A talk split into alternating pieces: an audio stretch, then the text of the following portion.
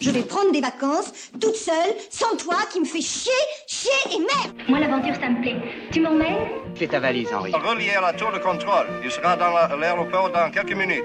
La route est longue, mais l'aventure est au bout.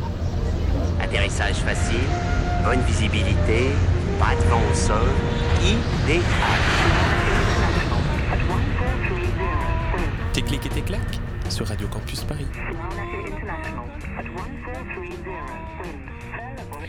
Bienvenue dans clics et claques, l'émission de Radio Campus Paris qui vous emmène dans ses bagages. Et ce soir, cap sur le Sri Lanka, un pays qui a récemment fait la une des médias, puisque vous le savez, une série d'attentats revendiqués par euh, l'organisation État islamique s'est produite durant le week-end de Pâques dernier causant plus de 200 morts et 500 blessés. Mais aujourd'hui, c'est à travers le récit de voyage de Julia que je vous propose de découvrir cette île de l'océan Indien, située à 31 km du sud-est de l'Inde, ce qui lui vaut justement d'être comparé à la larme du sous-continent indien.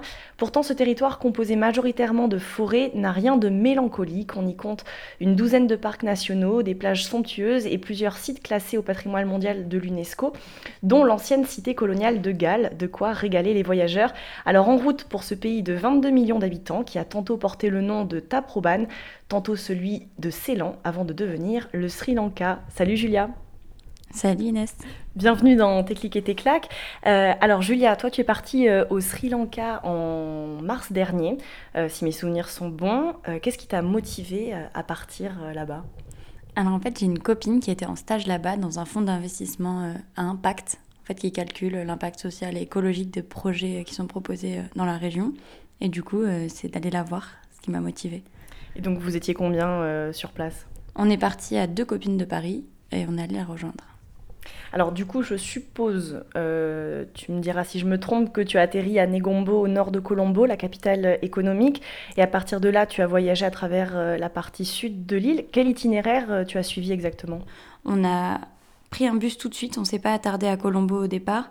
On a tout de suite été dans le sud, on a fait plusieurs villes du sud. La première c'est Unawatuna, où il y a des plages euh, assez, euh, assez grandes et un peu touristiques avec plusieurs bars, restaurants, etc. Ensuite il y a d'autres plages plus intimes euh, qu'on a beaucoup aimé avec des temples juste à côté, etc. Après on a été à Irikitia, qui est encore une autre sorte de plage avec de, beaucoup de surfeurs et qui est beaucoup plus branchée. C'est vraiment... c'est vraiment la ville branchée avec des restos un peu occidentaux, etc. On a été aussi à Talala, qui est une grande plage déserte euh, bordée de cocotiers, où là, pour le coup, c'est vraiment, c'est vraiment désert. Il n'y a pas grand monde. Il y a quelques hôtels, mais très reculés. On a fait un petit stop à Galles. Et après, on a fait une journée à Udalawawa pour faire un safari.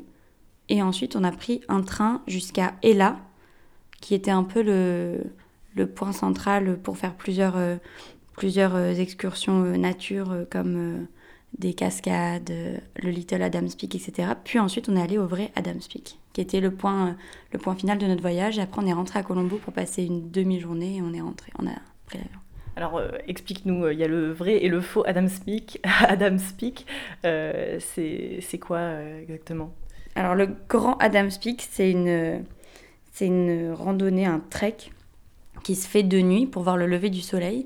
Et en fait, cet endroit, de ce qu'on m'a raconté, de ce que, ce que j'ai lu, c'est euh, un endroit de pèlerinage bouddhiste et c'est le lieu où Bouddha aurait posé, euh, aurait posé son, enfin, son pied sur terre. Donc il y a trois endroits sur terre où il se serait euh, posé, dont cet endroit. Donc c'est en haut en haut d'une montagne qui est euh, qui a été euh, qui a été pas mal industrialisée. Enfin, je veux dire, il y a beaucoup. Enfin, elle a été euh, travaillée par l'homme. Ils ont fait beaucoup de marches pour arriver au sommet de cette montagne. C'est un pèlerinage euh, assez long qui se fait de nuit pour voir le lever du soleil. Et en haut, il y a une grande cérémonie qui s'organise. Et en fait, je crois que ça a été renommé Adam's Peak par les chrétiens qui ont colonisé le pays et qui ont décidé que ils s'appelleraient ça le lieu d'Adam. Et alors cette ascension, elle prend combien de temps euh, exactement? Alors nous, on a démarré à 2h du matin. On est parti de notre, euh, notre hôtel à 2h du matin et on est arrivé au sommet euh, vers 5h30. Et c'est assez intense, c'est que des marches. Alors ce qui est assez étonnant, c'est que j'imaginais un pèlerinage bouddhiste assez intime. On m'avait dit qu'il y aurait pas mal de musique, qu'il y aurait une ambiance assez, assez entraînante. Et en fait, j'étais assez surprise parce que c'est beaucoup de boutiques de tourisme. Il y a énormément de petites cabanes, mais pendant très longtemps, en fait, jusqu'au sommet, qui vendent euh, à la fois des choses à manger, mais à la fois des souvenirs comme si on était à l'aéroport. Énormément de peluches, de jeux en plastique, etc. Du coup, ça enlève un peu de spiritualité et de et d'intensité à ce que j'imaginais du pèlerinage. Mais après, il y a beaucoup de monde, il y a beaucoup de locaux. C'est pas comme le Machu Picchu où on s'attendrait à un lieu. Enfin, c'est un lieu vraiment populaire. Du coup, on a fait toute l'ascension. Et une fois qu'on était arrivé en haut et qu'on avait euh, quand même beaucoup monté, je crois qu'on a regardé sur nos téléphones à la fin, on a fait l'équivalent de 550 étages à pied. Et en haut, en fait, il y a énormément de monde et il commence à faire assez froid. Et il y a un temps entre le moment où on arrive et le lever du soleil. Et euh, tout le monde est hyper serré pour être sur le bon spot. Et en fait, on peut tous regarder le lever du soleil qui pointe d'abord par une petite touche rouge et après qui grossit. Et il y a des haut-parleurs qui annoncent de rester calme, de ne pas faire trop de bruit, etc. Parce qu'ensuite, il y a un, comme une cérémonie en fait avec des, musiciens, etc. Et il faut rester, euh, enfin, faut rester un peu dans le dans l'ambiance bouddhiste, quoi. Mhm. Et euh, tu parlais tout à l'heure euh, du train, mais alors comment vous avez voyagé d'un point à l'autre? Bah, D'abord le bus, parce qu'on a tout de suite pris le bus dès qu'on a dès qu'on a atterri. C'est hyper original comme façon de voyager parce que les bus sont, je crois, privés. C'est pas des bus comme euh, en France ou ailleurs euh, de l'État, c'est des bus privés. C'est-à-dire que chacun des chauffeurs et des propriétaires des bus les décore à leur, à leur manière. Du coup, dans beaucoup de bus, il y avait par exemple des sièges recouverts de toile cirée bleue à paillettes, roses, entièrement euh, pailletées, totalement décorées, et avec à dedans, à l'intérieur, une musique, une musique toujours hyper entraînante. Et en fait, c'est une ambiance hyper à part dans ces bus.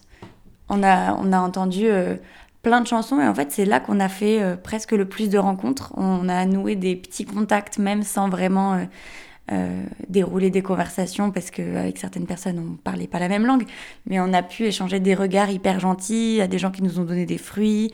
et puis en fait c'est un lieu qui est, enfin le bus c'est vraiment un lieu qui est tellement serré où il fait tellement chaud que du coup de fait ça rapproche. Mais il y a une super bonne ambiance en fait dans ces bus. Et en train? Et en train, euh, c'est. En fait, c'est moins. Euh, c'est moins folklore, le train. C'est vraiment très beau. C'est des trains qui sont hyper vieux, qui sont bleus et qui traversent euh, beaucoup de paysages, la jungle, la forêt. Et ce qui est assez original, c'est qu'ils sont très lents très très lents. Du coup, euh, tu as vraiment le temps d'admirer le paysage, euh, de te rendre compte euh, des, des, changements, etc. Et tu peux même te mettre à la porte, sortir les pieds et, et, et, admirer, et admirer la route. Et en fait, pour faire une route qui est assez courte en termes de, de, kilomètres, tu passes vraiment beaucoup de temps dans le train. Il y a trois classes. Nous, on a été en deuxième et en troisième classe les plus populaires. Et ce qui est assez cool, c'est qu'il y a des il y a des enfants, il y a des familles qui voyagent aussi et qui crient et qui jouent de la musique très fort quand on passe sous les tunnels. Donc ça, c'était des moments chouettes aussi. Et après, il y a aussi évidemment beaucoup de touristes. Les gares sont hyper mignonnes. Les gares qu'on traverse, c'est des toutes petites maisons. Euh, voilà, c'était vraiment des, des chouettes moments dans le train. Alors, euh, je te propose, avant de poursuivre euh, notre découverte du, Sri Lanka, euh, d'écouter une des musiques que tu as choisies. Je crois d'ailleurs qu'elle est liée à ces voyages en bus. Est-ce que tu peux nous, présenter ce titre? Ouais, alors du coup, dans le bus, ce que j'ai pas précisé, c'est qu'il y a souvent des grands écrans de télé qui diffusent des, clips et des, des, musiques. Et il y en a notamment une qui était enregistrée, enfin chantée par une petite fille, qu'on a souvent entendue dans nos différents trajets et qui nous est resté dans la tête pendant quelques jours.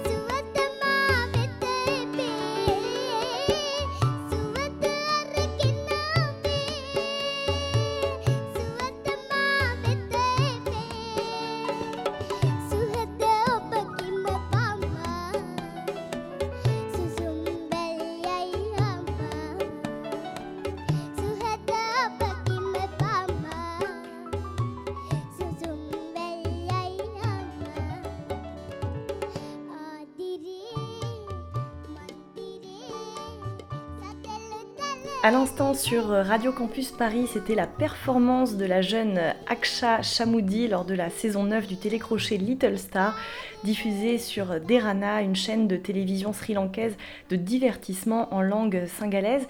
Vous écoutez toujours Téclic et Téclac et ce soir on parle du Sri Lanka avec Julia qui en revient tout juste. Alors à présent Julia, j'aimerais qu'on parle plus de la nourriture sri-lankaise. Qu'est-ce que tu as mangé là-bas? Alors, on a mangé beaucoup de rice and curry. Euh, c'est euh, euh, le, plat, le plat traditionnel là-bas. À chaque fois qu'on dormait chez des gens, on, louait des chambres pour dormir chez des gens qui nous accueillaient. Et quand on dînait là-bas, et même quand on allait au restaurant, on mangeait très souvent ce plat, qui est en fait une base de, de riz. Et tout autour, en étoile, on dispose des accompagnements qui varient en fonction des, des gens qui le cuisinent. Mais souvent, il y a du, du dal, c'est des lentilles cuisinées au lait de coco. Il y a aussi euh, des légumes euh, en sauce et euh, toujours une petite chips par-dessus. Ça a un nom particulier que j'ai oublié, mais. je crois que c'est papadam. Exactement, un papadam qui est au-dessus et qui, qui, qui, clôture le plat. Et c'est hyper bon. Et en fait, ils mangent ça matin, midi et soir. Donc, bon, on l'a pas mangé matin, midi et soir. On a aussi mangé d'autres choses. On a mangé des petits des petits samosas et des petits pâtés, des petits rôtis, ça s'appelle. C'est des, en fait, c'est comme des samosas. C'est, euh, c'est une pâte feuilletée qui entoure des légumes. Et ce qui est particulier, c'est que c'est assez végétarien. Ils mangent vraiment peu de, peu de viande. Ils mangent beaucoup d'œufs, en revanche. Au petit déjeuner, ils nous faisaient souvent des, des bols. En fait, dans le fond d'une casserole, ils battaient un blanc d'œuf qui faisait un bol en durcissant, en cuisant. Et à l'intérieur, ils rebattaient un œuf. Donc on a mangé beaucoup d'œufs. Et après, on a mangé euh, un truc que j'ai adoré, surtout au petit déjeuner, des petits pancakes fourrés à la noix de coco euh, sucrée et au miel. C'était trop bon. On l'a mangé chez plusieurs, euh, chez plusieurs de nos hôtes et il y en avait vraiment une qui nous a marqué, qui était trop bonne. Et du coup, la cuisine, c'était pas trop épicé pour toi? C'était très épicé. C'était très épicé. On a acheté une fois des, des rôtis juste avant de partir. On l'a acheté dans un petit truc de rue et j'ai bien pleuré après mon rôti, qui était un rôti végétarien aux légumes, qui était en fait à la pomme de terre et au piment, je pense. ouais, si, c'était hyper épicé. Et en fait, c'est c'est euh, des épices qui restent vraiment sur le dessus de la bouche, enfin qui, mais qui en fait après euh, brûlent vraiment l'œsophage et tout pendant le temps. Mais je pense que je suis particulièrement sensible aussi. Et en boisson, en accompagnement, beaucoup de thé, je suppose? Beaucoup de thé, mais finalement pas si bon que ça. Euh, j'ai pas bu de choses particulières. On a bu de la Lion Beer. La Lion Beer, ok. Et de l'arac, non? Euh, L'arac, j'ai goûté. J'ai goûté. C'est euh, une eau de vie euh, de noix de coco, en fait.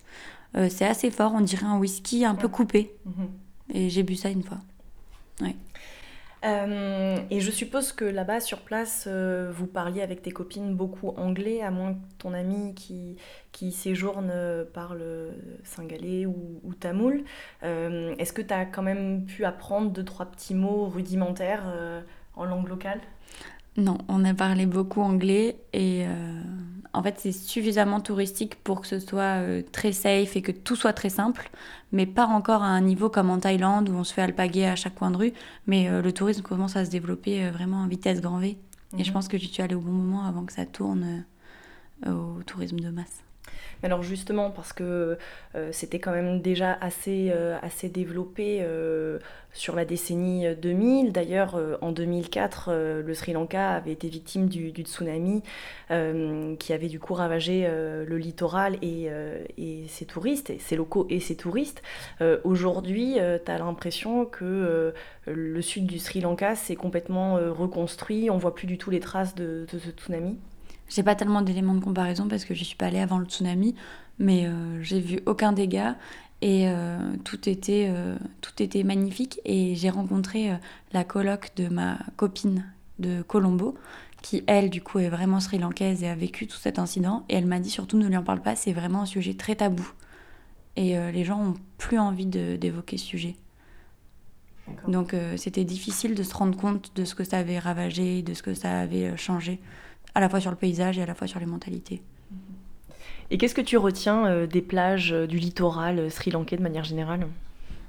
Ce que je retiens, c'est que j'ai été sur, disons, cinq plages différentes et que avec le seul point commun que c'était des plages, elles étaient vraiment toutes hyper différentes. Il y en avait des vraiment très sauvages, par exemple Jungle Beach à côté de Unawatuna, qui était euh, vraiment hyper euh, sauvage et vierge. Et euh, par exemple, Irikitia, qui est une plage de surfeurs avec ce qu'on a appelé entre nous, et je crois que c'est l'appellation un peu locale, les beach boys. En fait, c'est des surfeurs sri-lankais qui, qui à force d'être au contact du, soleil et du sel, ont le bout des cheveux blonds et qui sont en fait hyper proches des occidentales qui viennent, qui viennent passer des vacances. Et c'est un peu une des plages les plus Instagrammables, les plus proches de l'Australie, enfin en tout cas de l'image que je me fais d'Australie, euh, que, enfin, du Sri Lanka.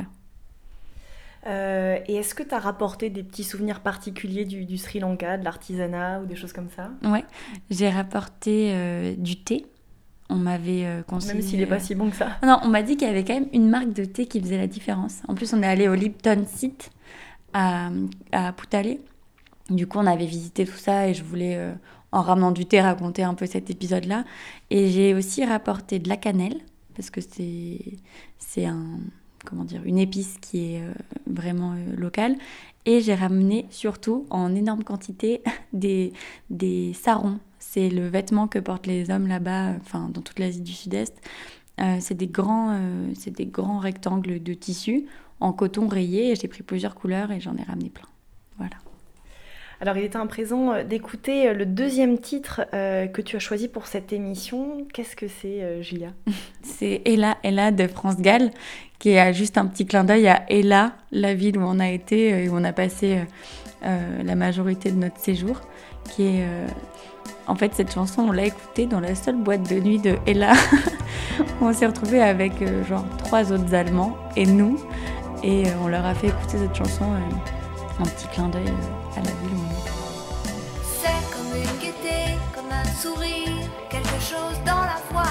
paraît nous dire viens, qui nous fait sentir étrangement bien. C'est comme toute l'histoire du peuple noir qui se balance entre l'amour et les espoirs. Quelque chose qui danse en toi.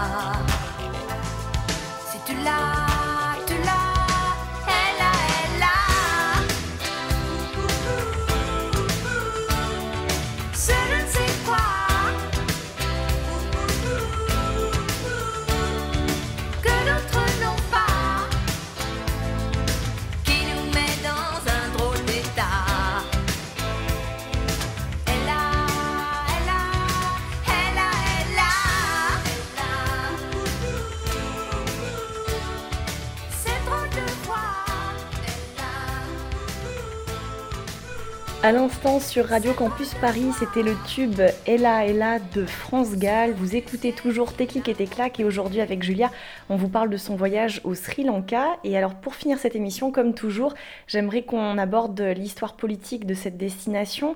Euh, le Sri Lanka était une colonie portugaise, puis hollandaise et enfin britannique avant d'obtenir son indépendance en 1948, un an après l'Inde.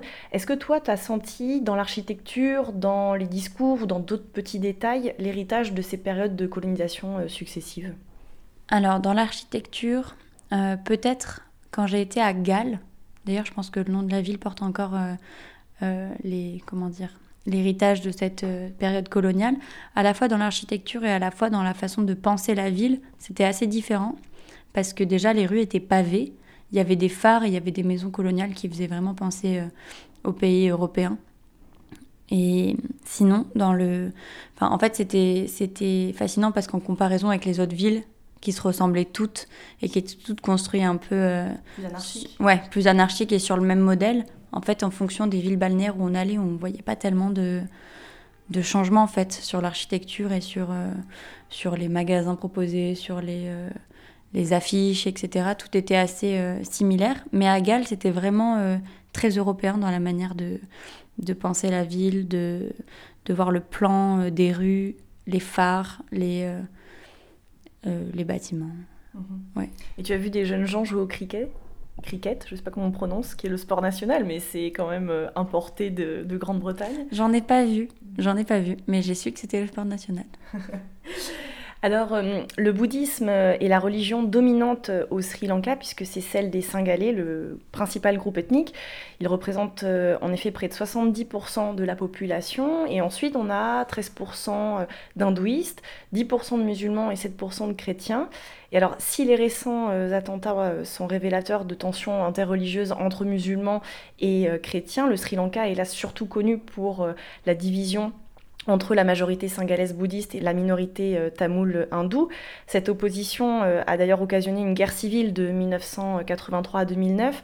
Alors juste pour euh, rappeler le contexte aux auditeurs, tu me corriges Julia si je me trompe, mais le point de départ du conflit, c'était que la minorité tamoule hindoue était discriminée et certains d'entre eux, les tigres tamouls, ont fini par devenir sécessionnistes. ils réclamaient l'Est et le Nord du pays et à partir de là, de nombreux affrontements ont lieu pendant plus de 30 ans.